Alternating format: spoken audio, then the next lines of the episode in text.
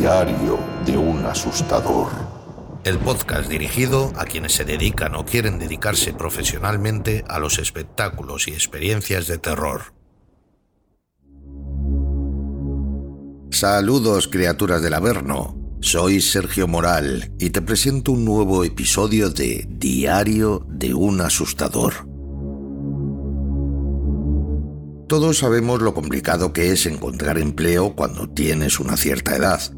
La mayoría de las empresas ofrecen puestos a gente joven y cuando tienes más de 50 años se torna muy complicado conseguir un trabajo.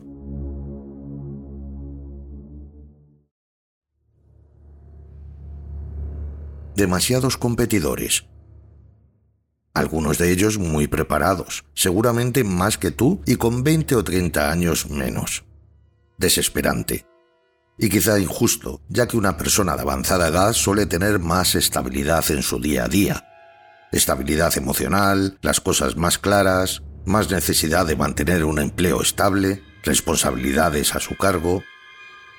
No digo que esto sea siempre así, pero muchas veces es lo más común, y eso te hace valorar un trabajo y quererlo conservar, por lo que le das más importancia a esforzarte y querer hacerlo lo mejor posible.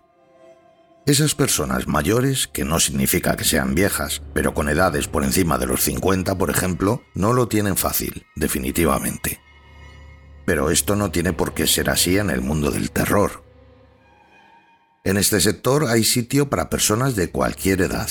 De hecho, a veces es más conveniente contratar a personas mayores que a personas más jóvenes. En el sector de los pasajes del terror existen todo tipo de papeles, dependiendo de la temática del espectáculo y del guion de este. También en escape rooms o espectáculos derivados de estas experiencias. Ya sabemos de la importancia de la sugestión en este sector. La sugestión se logra, en su total medida, manteniendo una realidad, haciendo que las cosas parezcan reales. También incluyo aquí la escenografía, el atrezo, en fin, si te encuentras una calavera de Happy Halloween, te van a sacar de esa ilusión de realidad y la sugestión se perderá. Te hablo de esas calaveras de plasticucho que venden en tiendas o bazares, esas tiendas que se llenan de productos supuestamente terroríficos un mes antes de la festividad de Halloween. Que conste que yo soy muy fan de estas tiendas, ¿eh? Me encantan los artículos que puedes encontrar allí, pero está claro que la mayoría de estos objetos te sacan de la realidad. Al final son productos más amateur, destinados a otro tipo de objetivos, pero definitivamente no son productos que deban utilizarse en un espectáculo medianamente profesional, porque no te los crees, no son reales. Por lo tanto, si lo piensas fríamente, no utilizarías dichos objetos en tu espectáculo, ¿verdad? Claro que no. Traslademos este concepto de la calavera de plástico hacia otro ejemplo. Bien, ¿qué me dirías si un día acudes como público a una experiencia de terror y dicha experiencia transcurre en un monasterio tenebroso? Algo inspirado en esta temática, por poner un ejemplo. Cuando inicias la experiencia, ¿quién te recibe? Piensa en esto, por favor, unos segundos.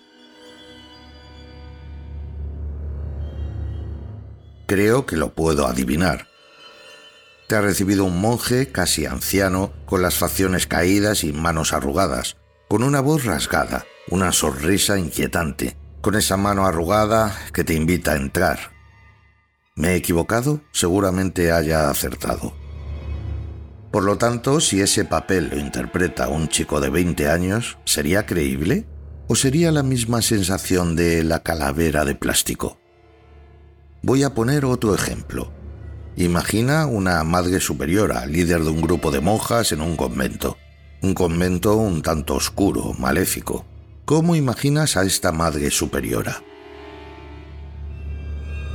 Correcto.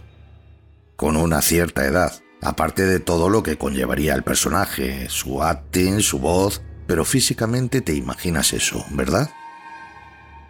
Pues esto es de lo que te hablo. Existen multitud de personajes que son más creíbles si los interpretan personas de una cierta edad, y curiosamente no es lo que suele ocurrir. A menudo te encuentras a chavales jóvenes que intentan emular a una persona mayor, y no te los crees, no cuela. Es cierto que existen personas que pueden estar condicionadas físicamente debido a su edad. Normalmente para un papel de loco, por ponerte un ejemplo, se suele pedir cierta agilidad para dar brincos y subirse a cualquier tarima u objeto, aunque no siempre es así. Y las personas más jóvenes y ágiles funcionan de maravilla en este aspecto, aunque también puede haber otras personas que puedan duplicar esa edad de estos chavales y estar en plena forma. He visto casos así. Pero de la misma forma que una persona mayor quizá no pueda pasarse la jornada dando brincos, tampoco una persona excesivamente joven da el pego en según qué papeles. No se puede llegar a la perfección. Ya hemos hablado de que cada persona es un mundo y que a ti se te puede dar mejor ciertas cosas y a mí otras, y viceversa. Y puedes ir mejor en un cierto papel que en otro, por tu físico, por tu forma de hablar, etc. Trabajadores que tienen más valía interpretando personajes de texto, pero que por el contrario no se mueven de forma explosiva o no tienen recursos para interpretar un personaje dinámico. Por eso, dependiendo de la temática de tu experiencia, necesitarás distintos tipos de scare actors.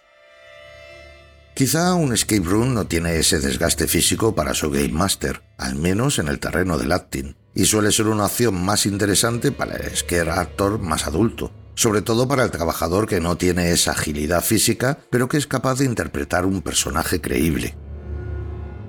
¿Por qué no se contrata a veces a personas de cierta edad para este sector en concreto?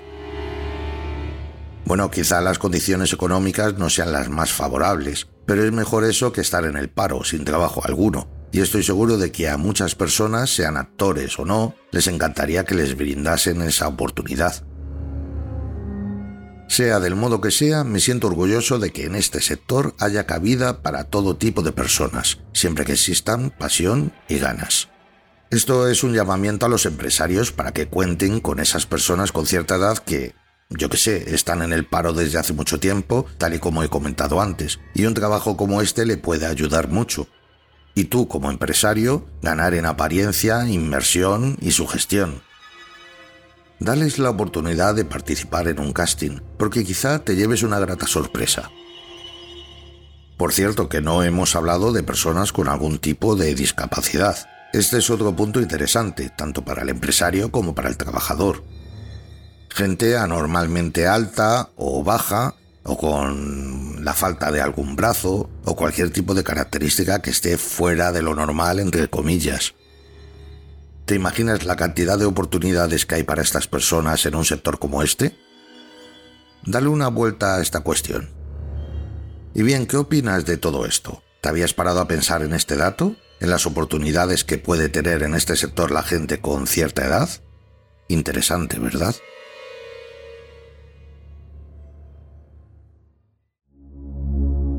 Pues nada, criatura, con esto finalizo este programa esperando que lo hayas disfrutado. Si te gusta todo este contenido, te pido que apoyes este podcast compartiéndolo todo lo que puedas.